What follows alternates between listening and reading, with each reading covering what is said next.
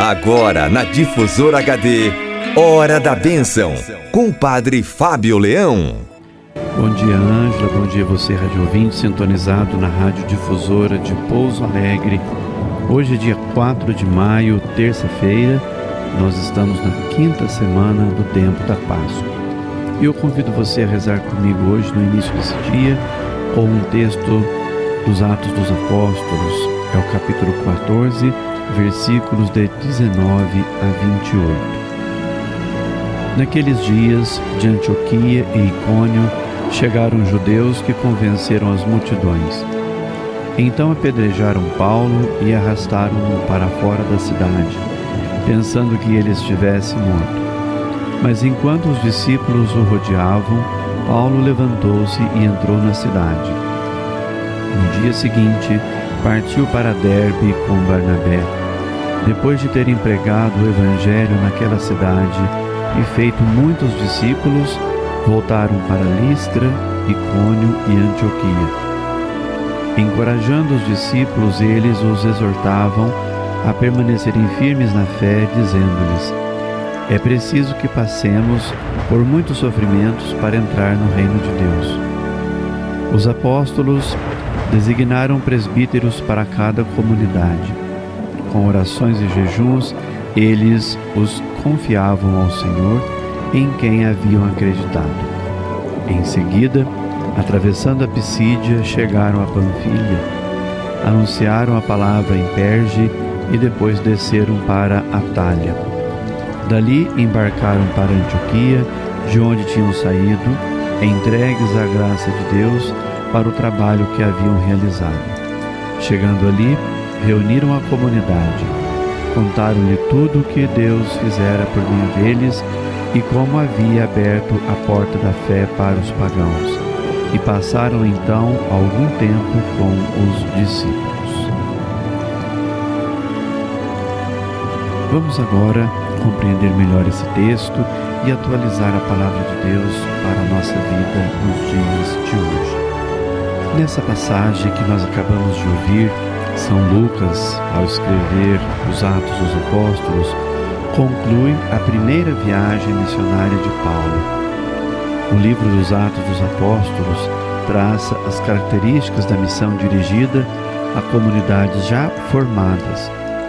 Nessas comunidades, Paulo continua a pregar a palavra de Deus, uma palavra que não é já o primeiro anúncio, mas caracteriza pelo aprofundamento da fé e aprofundamento também deste anúncio.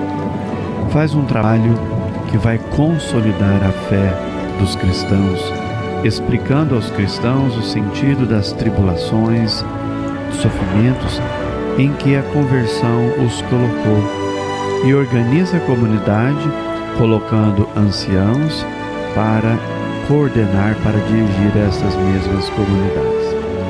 A escolha dá-se por meio não da comunidade, como acontecia com os judeus é, dispersos, mas acontece por meio do apóstolo. Esta maneira de proceder torna-se sinal da colegialidade na missão e, ao mesmo tempo, expressão do relacionamento entre a igreja local e a igreja mãe de Jerusalém.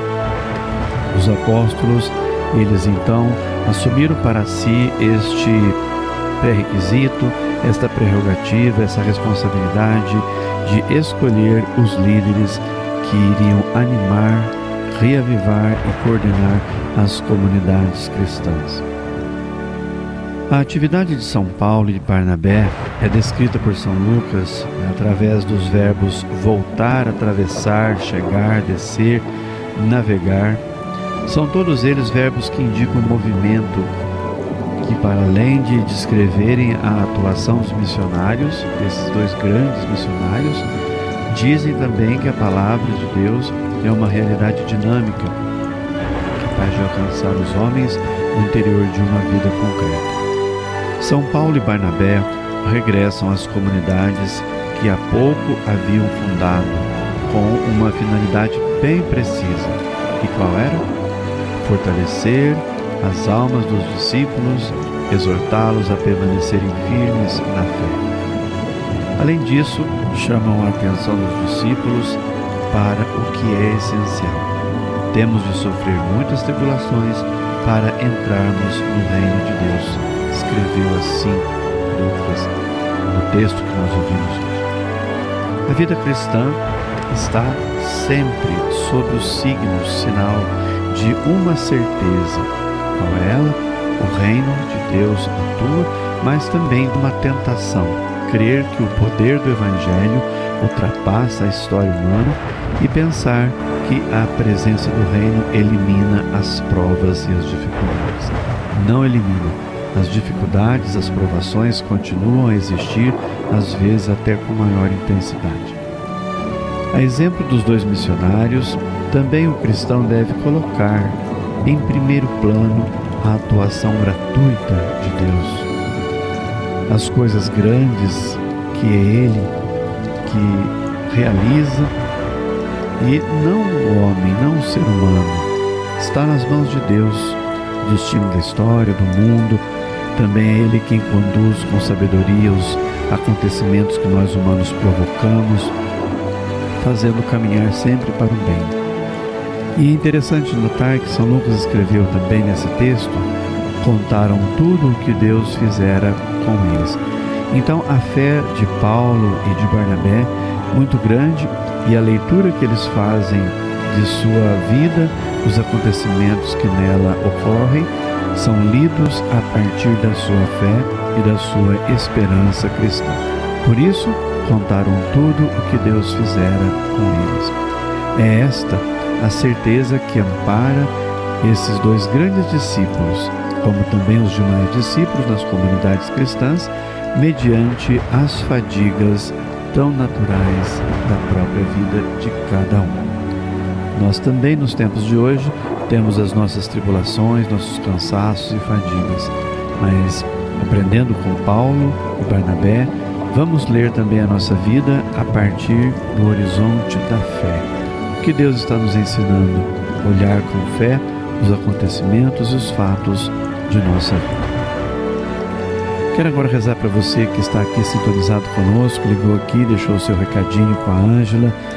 Você que está sempre com a gente nas ondas da difusora, ouvindo o Evangelho, acompanhando a evangelização também rezo por todos os nossos queridos irmãos nos hospitais, que estão internados, pelos idosos, também em todas as faixas etárias que estão doentes. Rezo pelas pessoas que estão por fazer uma cirurgia importante, daqueles que estão suplicando a Deus de forma veemente, pedindo de Deus a saúde, a graça da saúde, de corpo e alma, saúde emocional.